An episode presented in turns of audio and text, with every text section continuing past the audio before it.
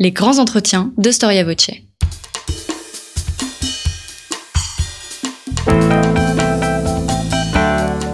Une émission de la rédaction de Storia Voce.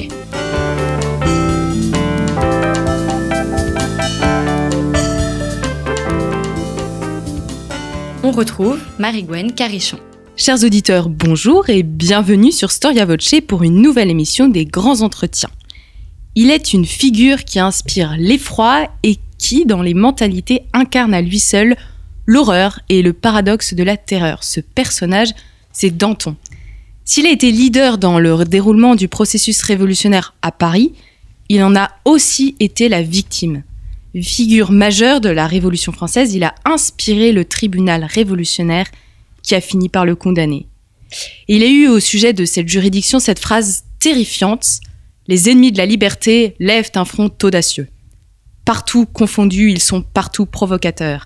Arrachez-les vous-même à la vengeance populaire, l'humanité vous l'ordonne. Soyons terribles pour dispenser le peuple de l'être. C'est pour cette nécessité qu'est créé le 10 mars 1793 ce qu'on a appelé le tribunal révolutionnaire. Antoine Boulan, bonjour. Bonjour. Le tribunal révolutionnaire, c'est également le titre d'un de votre ouvrage qui vient de paraître aux éditions Perrin. Antoine Boulan, vous êtes historien, spécialiste de l'histoire du XVIIIe siècle, et vous êtes aujourd'hui l'invité de Storia Voce pour nous parler de ce lugubre appareil judiciaire qui a permis à la Convention de juger ceux qu'elle appelait les ennemis du peuple. Alors le tribunal révolutionnaire, c'est l'histoire d'un tribunal assez particulier, un tribunal d'exception. Est-ce qu'on avait déjà écrit sur ce sujet auparavant? On avait écrit sur ce sujet, mais depuis suffisamment longtemps pour que cela me conduise à renouveler euh, l'étude euh, sur cette institution, puisque les, ouvrages à la fois les plus, les plus solides, les plus sérieux sur le plan scientifique, mais qui étaient également, euh, je dirais, les plus illisibles pour le grand public, datent des années 1860 et 1880. Euh, je pense notamment à ce livre de cet historien qui s'appelait Henri Vallon et qui a écrit euh, six tomes euh, dans les années 1885-86 sur le tribunal révolutionnaire où il a eu la patience et le courage de dépouiller la totalité des dossiers de jugement qui sont conservés aux archives nationales toujours aujourd'hui. Et il a fait une analyse succincte de chaque affaire, c'est-à-dire des près de 4000, un peu plus de 4000 personnes qui ont comparu devant le tribunal tribunal révolutionnaire entre le mois d'avril 1793 et le mois de juillet 1794, la fin de la terreur, même si le tribunal a continué à siéger après la mort de Robespierre, on en reparlera peut-être, mais il a effectivement euh, analysé les 4000 dossiers de comparution euh, des, euh, des prévenus et il en a fait une somme colossale publiée à la fin du 19e siècle qui aujourd'hui est encore accessible en ligne sur Gallica, la bibliothèque numérique de la Bibliothèque nationale de France, mais qui, on va dire, n'est pas très accessible pour la majorité des personnes qui s'intéressent à un sujet comme celui-là. Euh, d'autres ouvrages ont été publiés au XXe siècle, mais qui n'avaient pas la qualité scientifique de, ce premier livre. Et donc, il m'était apparu vraiment tout à fait indispensable de renouveler une étude qui soit à la fois euh, scientifiquement sérieuse et accessible au plus large public possible, euh, de manière à rendre compte aussi fidèlement que possible de ce sujet que tout le monde connaît un petit peu sans connaître. Quand on s'intéresse à la révolution et à la terreur, on entend régulièrement parler du tribunal révolutionnaire, mais on ne sait plus très bien comment il a fonctionné, quelle a été sa composition, quelles sont les affaires qu'il a jugées, quelles ont été les statistiques de ses sentences. D'où la, nécessité pour moi de d'écrire un nouveau chapitre de, ce livre euh, via l'ouvrage que je viens de publier.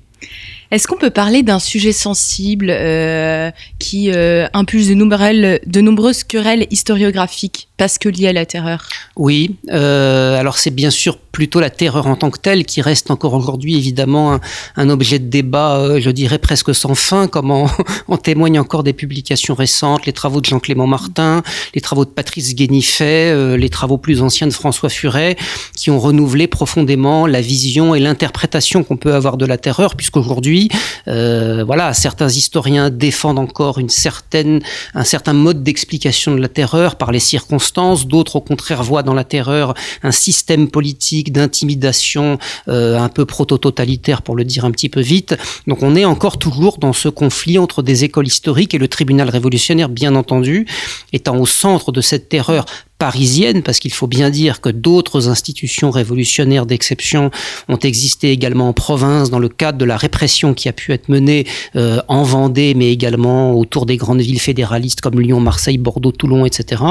Le tribunal n'est qu'un aspect de cette terreur, mais c'est l'aspect le plus emblématique parce qu'on retient euh, le fait qu'il siégeait au cœur de Paris, au palais de justice, au-dessus des cachots de la conciergerie que tout le monde connaît, donc qui stimule un imaginaire très vif dans le grand public, parce qu'on l'associe à la figure de Fouquier-Tinville, son accusateur public, qui est resté pendant très longtemps un repoussoir, qu'il est encore aujourd'hui en grande partie, parce que le tribunal révolutionnaire était un tribunal qui siégeait euh, à quelques centaines de mètres du palais des Tuileries, qui lui-même était le siège de la Convention et du Comité de salut public, et puis parce que, bien sûr, la terreur parisienne reste quand même symboliquement euh, quelque chose de fort. On associe le tribunal aux fameuses charrettes qui traversaient Paris pour conduire euh, les condamnés à mort euh, place de la Révolution ou place de du trône.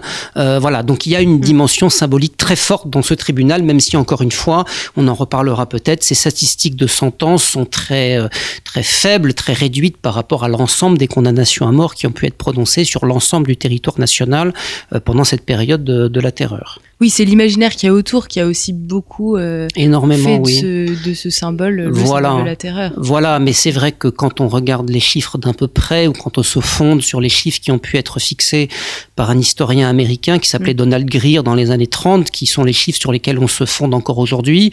On voit que la, le tribunal révolutionnaire a condamné à mort un petit peu plus de 2600 personnes, mais que l'ensemble des condamnés par des juridictions d'exception sous la terreur s'élève à plus de 15 000, euh, et même à 35 ou 40 000 quand on compte les gens qui ont été préalablement détenus et qui ensuite ont été exécutés sans jugement, euh, fusillés, noyés, guillotinés, canonnés à Nantes par exemple, ou dans d'autres endroits. Et on monte aussi carrément à 200, 300 000 lorsqu'on intègre les victimes de la fameuse guerre de Vendée, dont euh, vous savez qu'elle a elle aussi suscité euh, des débats passionnés et qui durent encore aujourd'hui.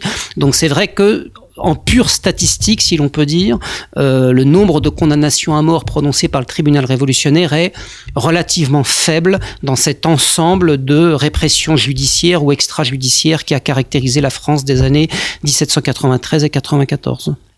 Alors Antoine Boulan, quand est-ce qu'il est, né en fait ce tribunal révolutionnaire et qui en a eu l'idée? Pourquoi? Pourquoi Il y a eu un. Oui, ben c'est toujours la question à laquelle tous les historiens doivent, doivent, doivent être conduits, le pourquoi, bien sûr. Euh, il faut d'abord dire que le tribunal révolutionnaire, bien entendu, n'est pas le premier tribunal créé par la Révolution. Je le dis en deux mots dans, le livre parce que ça me paraît important de remettre ça en perspective. Euh, L'Assemblée constituante a fait une grande réforme judiciaire dans les années 1790-91. Elle a élaboré un code pénal et elle a mis sur pied des tribunaux criminels ou civils ordinaires pour les délits et les crimes ordinaires. La première juridiction d'exception, euh, c'est d'une part, mais j'en parle assez rapidement, ce qu'on a appelé la haute cour, qui était destinée à juger les crimes contre la sûreté de l'État qui étaient euh, commis par les ministres ou les, ce qu'on appellerait aujourd'hui les hauts fonctionnaires.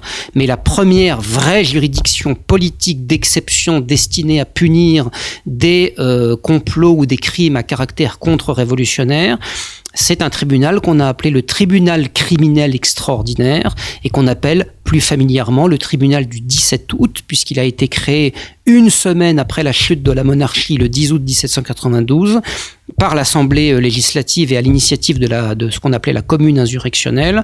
Et donc le 17 août 92, on a mis en place cette première juridiction d'exception qui a condamné à peu près une vingtaine de personnes à la peine de mort, personnes qui étaient soupçonnées d'avoir participé d'une manière ou d'une autre à la fusillade qui avait déclenché plusieurs centaines de morts au moment de la prise du palais des Tuileries le 10 août 1792. C'est-à-dire qu'il y a eu immédiatement un réflexe répressif qui a conduit les militants des sections les plus radicaux et la commune de Paris à pousser l'Assemblée à créer une juridiction d'exception pour punir euh, ceux qu'on considérait comme les plus coupables euh, de la mort des patriotes qui avaient pris d'assaut le château des Tuileries avant la destitution de Louis XVI, son enfermement au donjon du Temple. Donc ça, c'est un petit peu l'ancêtre du tribunal révolutionnaire. Ce premier tribunal n'a duré que quelques semaines. Il a été dissous au mois de novembre 1792. Bon, bien sûr, ensuite Louis XVI a été jugé, mais vous savez que ça n'est pas du tout un tribunal qui a jugé le roi, mais la Convention nationale elle-même.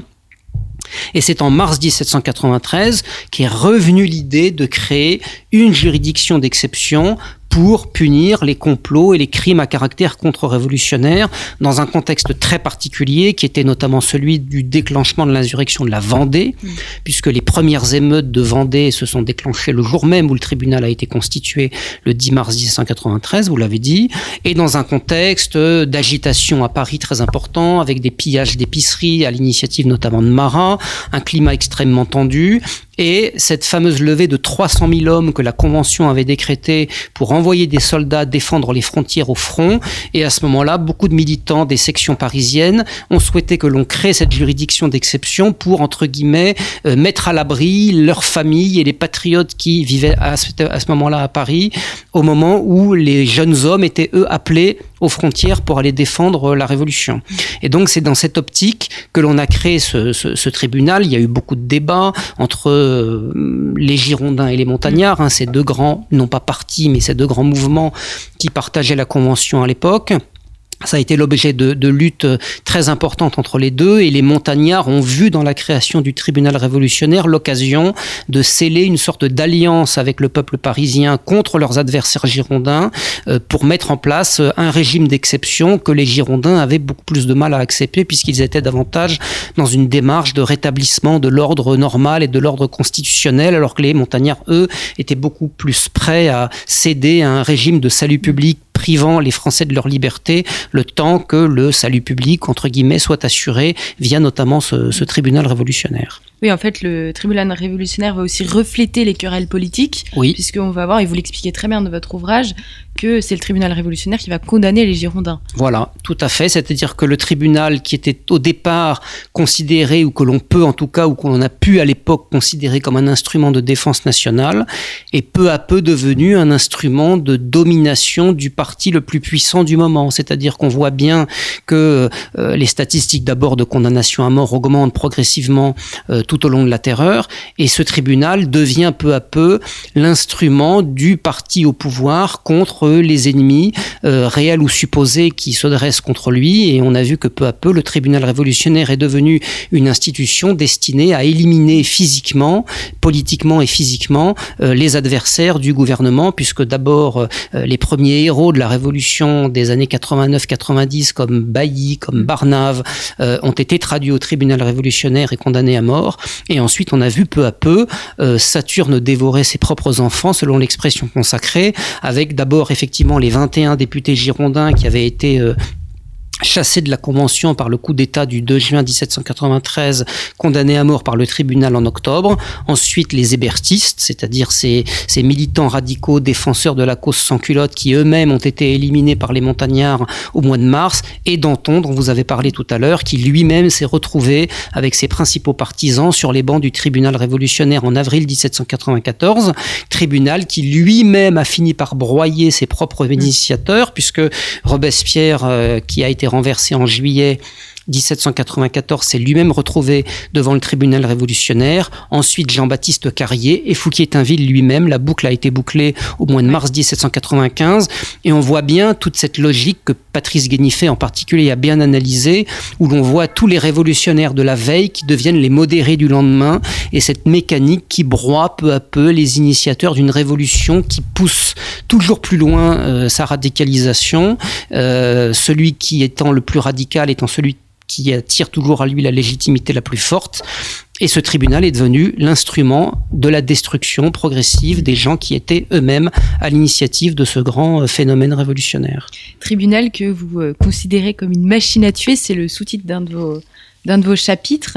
Et alors vous expliquez également euh, que euh, donc le 22 prairial oui. euh, institue un peu une coupure, enfin une accélération euh, du processus révolutionnaire Mmh. et de la terreur et finalement le tribunal devient encore plus Voilà. Alors, euh, on va. Je, profite de votre de votre remarque justement pour pour remettre un petit peu les choses en, en perspective.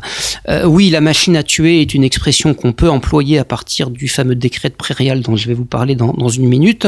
Il faut quand même bien voir que si on regarde les chiffres de façon un petit peu globale, c'est-à-dire que si on étudie l'activité du tribunal révolutionnaire depuis sa première audience en avril 1793 jusqu'à la dernière audience de juillet 1794, là je parle de la phase terroriste, je ne parle pas de la phase post-thermidorienne pendant laquelle le tribunal a continué à œuvrer, on voit qu'il y a eu euh, environ 4000 individus, j'arrondis volontairement les chiffres hein, pour que nos auditeurs puissent les retenir plus aisément, il y a eu environ 4000 individus qui ont été jugés, 2600, 2625 pour être plus précis, qui ont été condamnés à mort, mais il y a eu 1300 acquittés, ce qui veut dire qu'il y a eu en gros deux tiers de condamnés à mort, un tiers d'acquittés, alors un tiers, on peut toujours considérer que c'est trop peu, mais quand on associe ça à l'image d'un tribunal impitoyable, sanglant, qui n'a fait que condamner à mort à la chaîne des gens, on voit bien quand même qu'il faut relativiser un petit peu les choses et que le nombre d'acquittés est resté quand même, entre guillemets, relativement important par rapport à l'image qu'on peut avoir de ce tribunal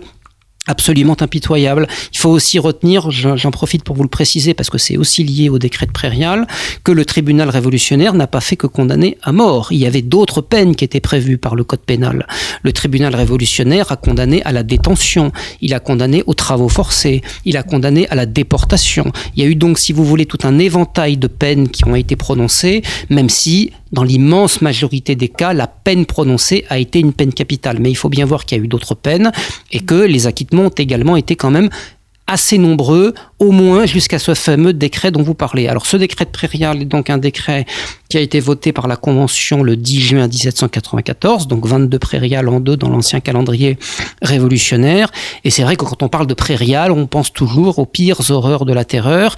Et de fait, ce décret a été voté alors dans un contexte assez particulier. Là aussi, il y a deux, trois, quatre, cinq interprétations différentes pour expliquer la raison pour laquelle le décret de prairial a été voté. Je, n'ai pas trop le temps d'y revenir, sauf si vous me demandez de, de le développer. Mais c'est vrai que c'est vraiment à partir de ce décret du 10 juin que la terreur parisienne a été la plus forte, puisque il faut préciser que euh, Saint-Just avait fait voter le 16 avril précédent par la Convention un décret qui centralisait à Paris la totalité de la répression judiciaire et qui supprimait en province tous les tribunaux révolutionnaires, commissions révolutionnaires et autres institutions d'exception. Ce qui explique aussi beaucoup l'accroissement de la terreur du mois de juin et du mois de juillet 1794, puisqu'en principe, il n'y avait plus de juridiction en province pour condamner à mort des personnes en dehors de la capitale. Donc évidemment, bien sûr, ça a énormément joué dans l'accélération judiciaire et ce qui s'est passé, c'est que du 10 juin 1794 au 27 juin 1794, date du renversement euh, des robespierristes, euh, la terreur euh, au tribunal révolutionnaire s'est considérablement accélérée puisque dans les sept semaines que je viens de vous évoquer, il y a eu plus de condamnations à mort que pendant les 14 mois précédents, puisqu'on a atteint un taux de condamnation à mort qui approchait les 80% et un total d'à peu près 1360 personnes condamnées à mort ce qui était donc plus que pendant les 14 mois précédents. Et en deux mots, pourquoi? Parce que ce décret de Prairial, qui réformait en profondeur la justice révolutionnaire et le tribunal révolutionnaire, prévoyait, pour le dire vite, une seule peine, la mort. Donc il n'y avait plus de possibilité de condamner les gens à la détention, aux travaux forcés ou à la déportation. C'était ou la mort ou l'acquittement. Il n'y avait pas d'autre alternative. Exactement. Suppression de l'audition des témoins. Donc plus d'audition de témoins, ni à charge, ni surtout à décharge, qui étaient évidemment les témoins que les prévenus réclamaient plus, et plus de défenseurs. Donc il n'y avait plus de défenseurs pour prononcer des plaidoiries en faveur des accusés. Donc effectivement, c'était une machine à tuer, on peut l'appeler comme ça, puisque la seule alternative était la peine de mort ou l'acquittement, et qu'il n'y avait plus l'audition ni des témoins, ni les plaidoiries des défenseurs. Donc la justice a été considérablement durcie à ce moment-là, d'où cette explosion euh, euh, des condamnations à mort pendant les sept semaines que je viens de vous évoquer. Alors Antoine Boulin, euh, la personnalité du tribunal révolutionnaire, c'est Antoine Quentin Fouquier-Tinville. Oui. Qui est Est-ce que vous pourriez préciser à nos auditeurs dresser un portrait C'est difficile. Ouais, c'est difficile. C'est difficile parce que c'est un personnage énigmatique que l'on associe effectivement à la terreur. C'était un ancien procureur au Châtelet avant la Révolution. Ça n'était pas un militant révolutionnaire. Fouquier-Tinville n'a pas participé aux grandes journées révolutionnaires. Il n'a pas participé au débat du club des Jacobins ou des Cardeliers. C'était vraiment un fonctionnaire scrupuleux. Euh, et il s'est retrouvé effectivement dans cette institution d'exception, le tribunal révolutionnaire, euh, dont il est devenu la figure la plus emblématique, puisque notamment lors de son procès en mars 1795, il lui sera reproché, je cite, d'avoir transformé des délits ordinaires en crimes contre-révolutionnaires. Donc c'est vrai que ce qui a été le plus reproché à Fouquier-Tinville au moment de son procès et de sa condamnation à mort, c'est d'avoir euh, accéléré encore plus euh, une législation révolutionnaire qui était déjà très dure en elle-même, mais il n'a rien fait pour la freiner, et au contraire, il a été un moteur important de la radicalisation de cette justice révolutionnaire au sein de cette institution. Alors il y a beaucoup de témoignages aussi qui disent qu'en fait, il était très humain, qu'il voulait ralentir la machine judiciaire, qu'il savait protéger certains suspects. Voilà, on a à peu près autant de, témoignages à charge qu'à décharge au sujet de ce personnage qui reste quand même aujourd'hui euh, euh, le symbole d'une justice expéditive qui se soucie peu des formes judiciaires et qui accélère au maximum euh, les procédures de, condamnation au sein de cette institution. Alors, un tribunal, c'est des juges, des avocats, des condamnés. Est-ce que vous mhm. pourriez nous, nous expliquer un peu comment se déroulait une séance, en général assez remarquable par leur rapidité? Voilà. Alors, oui, alors, qu'est-ce qui se passait Oui, oui, oui. Mais alors, les, les, les, formes, les formes judiciaires ont été quand même respectées pendant plusieurs mois. Et c'est vrai qu'en avril, en mai, en juin 1793, pendant les premiers mois d'existence du tribunal, on a vu les formes respectées, on a vu les avocats se prononcer, les témoins auditionnés, et on a vu des procès durer parfois 2, 3, 4, 5, 10 jours, 15 jours. Ce qui n'a plus été le cas, a fortiori après la loi du décret de prairial, où là, euh, les accusés arrivaient en gros à 10 ou 11 heures du matin. La condamnation à mort était prononcée à 14 heures, euh, remis au bourreau à 15 heures et les exécutions avaient lieu à 18 heures. Donc les choses allaient effectivement très vite avec un nombre de condamnés de plus en plus important, puisque au début de l'existence du tribunal, on jugeait quasiment les accusés un à un. À la fin de la terreur, on les jugeait 10 par 10, voire 20 par 20, voire par 30, voire 40, voire 50 accusés en même temps, condamnés au même moment, à la même minute. Donc au début, euh, on va parler de l'époque où les formes étaient quand même respectées. Le procès se passait d'une façon, je dirais, assez similaire à un procès d'assises actuel, c'est-à-dire que l'accusé était extrait de sa cellule, arrivait au tribunal libre et sans faire, c'est l'expression euh, consacrée. L'acte d'accusation était lu au condamné, au condamné, pardonnez-moi, à l'inculpé. Vous voyez, je vais déjà trop vite. Euh, à l'inculpé. Il y avait l'audition des témoins. Il pourrait y avoir 5 témoins, 10 témoins, 20 témoins, parfois plus, qui venaient donc plaider ou en défaveur ou en faveur de l'accusé, témoins à charge et à décharge. À ce moment-là, l'accusateur public récapitulait l'accusation et l'avocat prononçait sa plaidoirie. Il y avait effectivement des avocats. Euh, l'ordre des avocats avait été supprimé par la Révolution, mais il y avait ce qu'on appelait des avocats officieux, c'est-à-dire que chaque personne pouvaient venir s'improviser avocat. Dans le cas du tribunal révolutionnaire, quelques grandes figures qui s'étaient déjà distinguées au XVIIIe siècle euh, ont prononcé des plaidoiries au tribunal révolutionnaire. Je pense par exemple à Tronçon du Coudray ou Chevaux-Lagarde, qui ont été les deux, les deux grandes figures de la défense des accusés au tribunal révolutionnaire. Et je m'empresse de préciser, entre parenthèses, que euh, leur intégrité physique n'a jamais été menacée. Mm. Après la, la, le jugement de Marie-Antoinette, Tronçon du Coudray et Chevaux-Lagarde se sont retrouvés quelques heures euh, dans un cachot de la conciergerie, mais ont été très rapidement libérés, mais il importe quand même de dire que jamais l'intégrité euh, physique des, avocats n'a été, n'a été menacée et les avocats ont toujours pu plaider, sauf à partir du moment où le décret de prairial leur a retiré toute possibilité de le faire. Et on peut même dire que dès le mois d'avril-mai, les, séances s'accélérant et les plaidoiries étant de plus en plus courtes, il devenait de plus en plus compliqué de respecter les formes judiciaires dont je vous ai parlé. Mais en principe, on a toujours veillé à ce qu'il y ait euh, une comparution dans les, dans les règles, euh, la présentation des pièces à charge et à décharge, les plaidoiries des défenseurs, les auditions de témoins. Ensuite, euh, c'était les jurés qui se retiraient, puisqu'il y avait naturellement des jurés euh, qui délibéraient pendant une heure, deux heures, trois heures, voire davantage sur le cas de l'inculpé. Ensuite, les jurés revenaient, une sonnette annonçait leur retour, comme aujourd'hui, sauf qu'elle n'était pas électrique. les jurés se prononçaient en faveur de la culpabilité ou de l'innocence de l'accusé, et point très important, il fallait prouver à la fois que l'inculpé euh, avait commis le crime dont on l'accusait ou qu'il en était le complice, mais il fallait déterminer ce qu'on appelait en droit, c'est fondamental, l'intention criminelle. C'est-à-dire qu'il fallait que l'accusé ait commis son crime avec une intention criminelle, ou plus exactement en l'occurrence, une intention contre-révolutionnaire.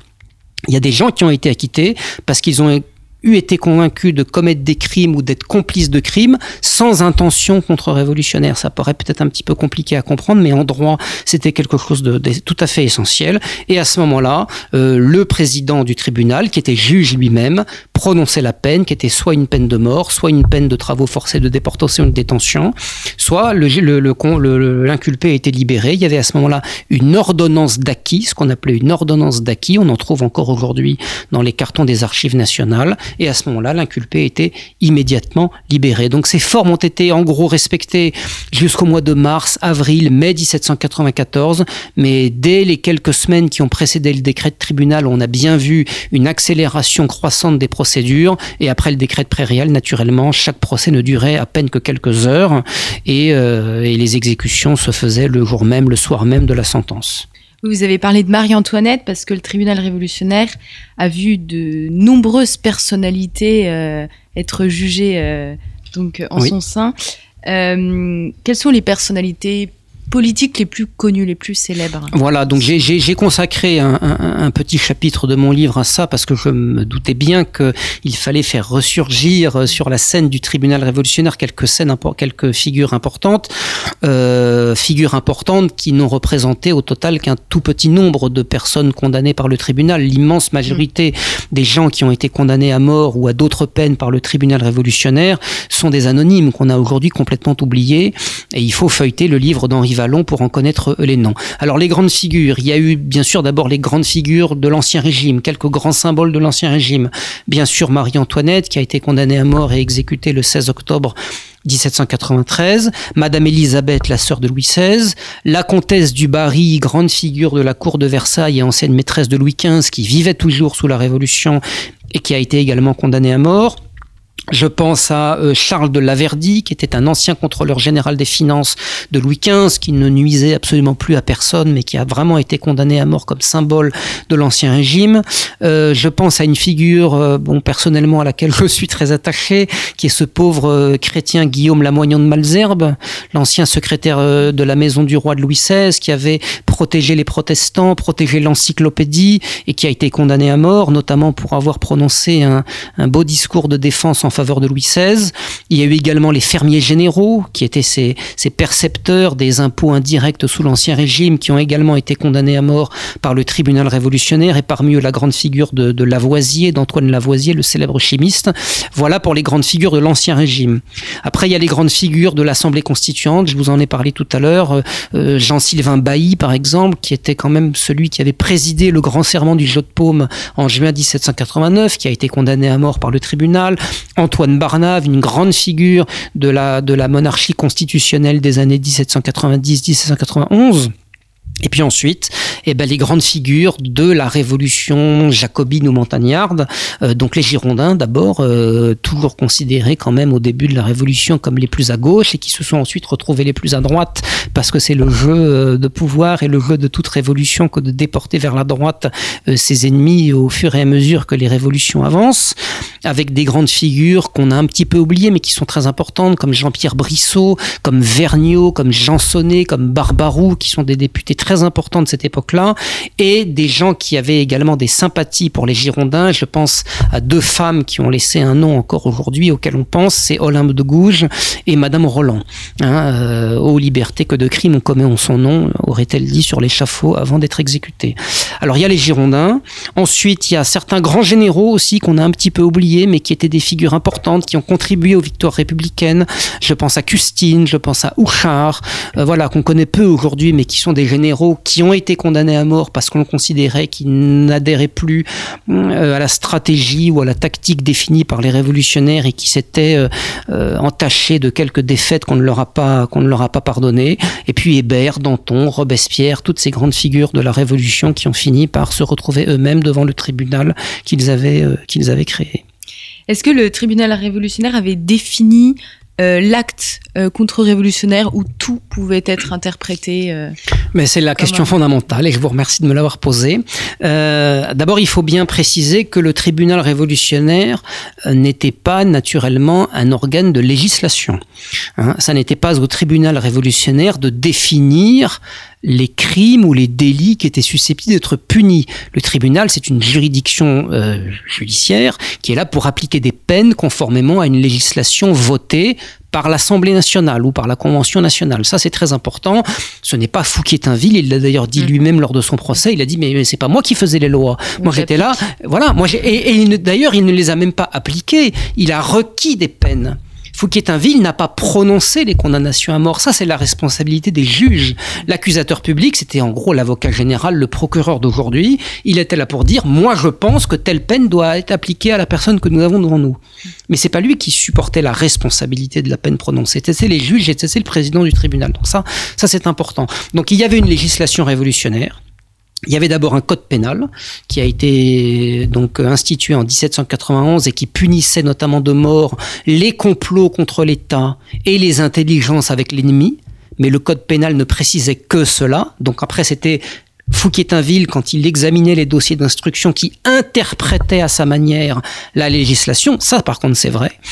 Euh, et il y a eu des législations encore plus précises contre les émigrés, contre les prêtres réfractaires, contre les individus qui euh, prêchaient le retour de la monarchie, contre les accapareurs, c'est-à-dire les gens qui mettaient de côté des grains pour faire monter les prix. Donc certains, certaines catégories d'individus précises ont été bien définies par la législation révolutionnaire, ce qui veut dire que dans un certain cas, le tribunal n'avait pas à hésiter et qu'il savait très bien que l'inculpé qui était devant lui euh, répondait aux critères qui avaient été définis par l'Assemblée. Donc on savait très bien que telle personne qui avait émigré à telle époque et qui était revenue en France pour son malheur était punissable de la mort. Donc il n'y avait aucune ambiguïté sur le sujet. Mais le problème, c'est que lorsqu'il examinait les dossiers d'instruction et qu'il décidait de faire ensuite venir les inculpés sur les bancs du tribunal, c'était Fouquier-Tinville lui-même qui, à partir des documents dont il disposait, pouvait juger si l'individu en question était susceptible ou non d'être jugé et traduit devant le tribunal révolutionnaire. Et bien sûr qu'il y a eu énormément de gens qui se sont retrouvés sur les bancs du tribunal pour une parole malheureuse, parce qu'on avait retrouvé une lettre dans un tiroir avec des vers de poésie en l'honneur de Louis XVI, ou euh, des, délits complètement secondaires qui ont été transformés sciemment en crimes contre-révolutionnaires dans une logique répressive qui est devenue, au bout d'un certain temps, euh, complètement folle. Mais ce qui est important de bien voir, et c'est tout à fait, euh, vous avez tout à fait raison de le souligner, c'est que le tribunal révolutionnaire avait une grande liberté d'interprétation dans les crimes et les délits commis par les inculpés. Beaucoup d'individus ont été commis, ont été condamnés à mort pour des délits ou pour des crimes qui était précisément défini par la législation et donc il ne pouvait absolument pas échapper à la mort dans ce cas-là, mais énormément de gens ont subi une peine de mort alors qu'une peine de détention, une peine de déportation ou de travaux forcés aurait été largement suffisante. Et c'est tout le drame de cette terreur que d'avoir vu des centaines d'individus condamnés à mort, c'est-à-dire une peine absolument irréversible par définition, pour des crimes ou pour des délits qui ne méritaient absolument pas une peine aussi disproportionnée. Et c'est ça qui fait un petit peu la nature de cette terreur, c'est qu'énormément de gens ont été condamnés pour des, pour des délits et des crimes qui ne méritaient pas la peine capitale.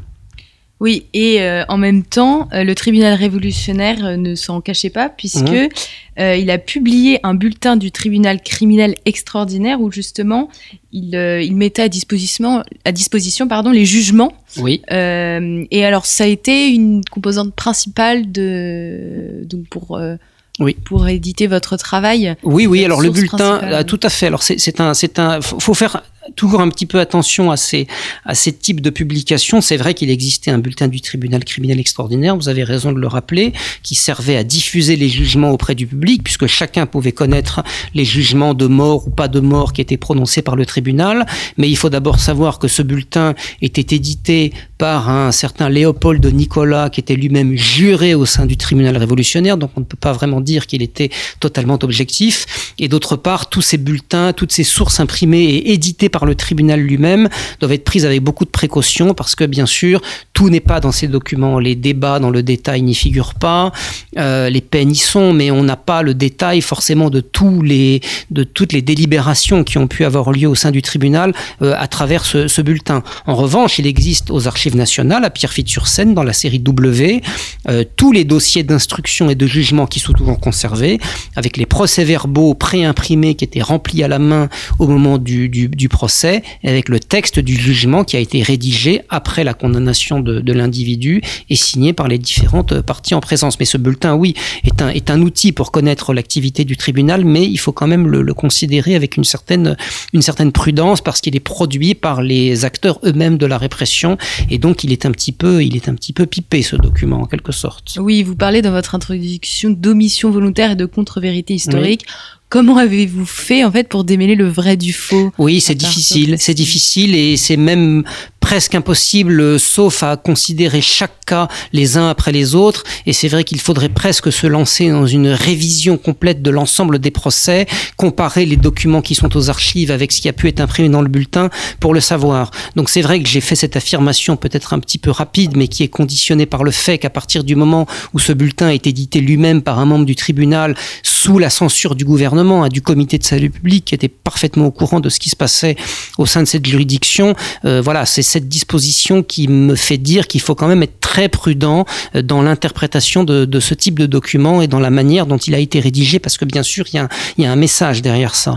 Mais si on veut vraiment euh, savoir le plus objectivement possible ce qui a pu se passer, il faut retourner aux archives, dans les procès-verbaux des audiences, et même à ce prix-là, euh, il est très compliqué de savoir aujourd'hui euh, selon quels critères précis tel ou tel individu a été accusé, parce qu'il faudrait, il faudrait reprendre chaque procès de A à Z, du moindre individu, reprendre le dossier d'instruction, relire les lettres de dénonciation qui ont pu être rédigées sur tel ou tel individu à telle ou telle époque, et c'est une tâche qui est aujourd'hui quasiment impossible. Même Henri Vallon, avec les six volumes qu'il a publiés, n'a pas été en mesure de le faire. Il a pu retranscrire aussi fidèlement que possible la manière dont les débats se sont déroulés, mais savoir aujourd'hui si monsieur Untel ou madame Untel était réellement coupable de ce qui lui était reproché, je dirais aujourd'hui que c'est presque une mission impossible. On ne peut pas reconstituer depuis le départ euh, chaque, chaque jugement et chaque procès, c'est très difficile. On peut ressortir les dossiers du procès et de l'instruction, comparer les pièces de l'instruction avec le jugement qui a été finalement rendu, il faudrait multiplier ça quasiment par 4000, puisqu'il y a eu pratiquement 4000 jugements individuels, donc c'est une tâche absolument impossible, sauf à vouloir se lancer dans une thèse de 20 ans. Et même à ce prix-là, même en étudiant les pièces de l'instruction, on ne peut même pas être certain de la validité des accusations qui pouvaient être lancées contre tel ou tel individu. On a vu des gens se retrouver en prison parce que la société populaire de leur commune les avait dénoncés, parce que le comité de surveillance avait fait une perquisition à leur domicile et qu'ils avaient retrouvé trois bouts de papier qui leur faisaient croire qu'ils étaient membres d'une immense conspiration pour renverser la République. Donc c'est vrai qu'on était quand même objectivement dans un climat de paranoïa, de défiance généralisée euh, qui a conduit des centaines et des milliers de personnes en prison. Euh, Puisqu'à la fin de la terreur, il y avait quasiment 100 000 personnes qui étaient emprisonnées dans toute la France. Donc c'est très compliqué de démêler le vrai du faux, mais c'est la vraie question. Vous avez absolument raison de la poser. Mais c'est vrai qu'aujourd'hui, euh, refaire sur le fond une révision complète de tous ces jugements, c'est quand même quelque chose d'extrêmement compliqué. Oui, un vaste euh, chantier historiographique. Ah oui, mais immense, même interminable et impossible à mon avis. Une dernière question, euh, Antoine Boulan. Pourquoi la fin du tribunal révolutionnaire? Alors le, le, le tribunal n'a pas été supprimé tout de suite, c'est-à-dire que on pourrait s'imaginer que Robespierre ayant été renversé, la terreur ayant été entre guillemets abolie, même si la révolution, la terreur n'a jamais été officiellement abolie, et on peut même dire qu'elle n'a jamais été officiellement euh, instaurée, c'est un état de fait, euh, on peut penser que le tribunal révolutionnaire était immédiatement condamné à disparaître en même temps que la terreur. Ça n'a pas été le cas puisque le tribunal révolutionnaire a, si j'ose dire, survécu quasiment un an à la terreur, à la mort de Robespierre, parce que euh, supprimer le tribunal révolutionnaire immédiatement, ça aurait voulu dire qu'on revenait tout de suite et trop rapidement sur les mesures de salut public dont on considérait qu'elles avaient quand même sauvé la République. C'est-à-dire que on ne pouvait pas du jour au lendemain mettre un terme à toutes ces institutions judiciaires, révolutionnaires d'exception qui avaient été mises en place pendant plus d'un an ou un an et demi. Euh, l'opinion publique ne l'aurait pas compris, c'est-à-dire qu'il y avait une grosse demande de l'opinion pour mettre fin à la terreur, mais il y avait aussi une demande de ne pas mettre fin à tout ce qui avait euh, participé d'une manière ou d'une autre à la défense du territoire contre les ennemis de l'extérieur et de l'intérieur. Donc le tribunal a duré quand même pendant un certain temps, d'autant que les conventionnels qui avaient renversé Robespierre ont vu dans le tribunal révolutionnaire l'opportunité justement de juger ceux qui avaient été les artisans de cette terreur dont on ne voulait plus. Euh, ce qui était d'ailleurs très hypocrite parce que ces conventionnels qui ont renversé Robespierre et qui ont maintenu le tribunal révolutionnaire avaient eux-mêmes voté toutes les lois terroristes de l'époque de l'époque terroriste. Ils, ils les avaient votées. Le décret de Prairial dont vous avez parlé, il a été voté à l'unanimité par l'ensemble des députés, des 700 députés de la Convention, qui ensuite se sont tous alliés pour dire euh, c'est la faute de Robespierre, c'est la faute de Carrier, c'est la faute de Fouquier-Tinville, et nous, nous n'y étions pour rien. Mais ils étaient pour quelque chose, c'est une responsabilité collective. Mais ce tribunal a quand même servi a condamné les principaux boucs émissaires de la terreur, Robespierre et ses partisans, Fouquier-Tinville, Jean-Baptiste Carrier, l'auteur des célèbres, euh, tristement célèbres noyades de Nantes. Et puis on a compris au bout d'un certain temps, Fouquier-Tinville ayant été lui-même condamné à mort, qu'on ne pouvait plus à terme conserver une institution que l'on associait systématiquement à tous les abus de la terreur de 1793 et 94. Et lorsqu'on a jugé, euh, c'est le cas de le dire, que le tribunal avait accompli la besogne qu'il devait accomplir, on a décidé de le supprimer et le 31 mai 1795, il y a eu un décret de la Convention qui a totalement supprimé le tribunal, le tribunal révolutionnaire.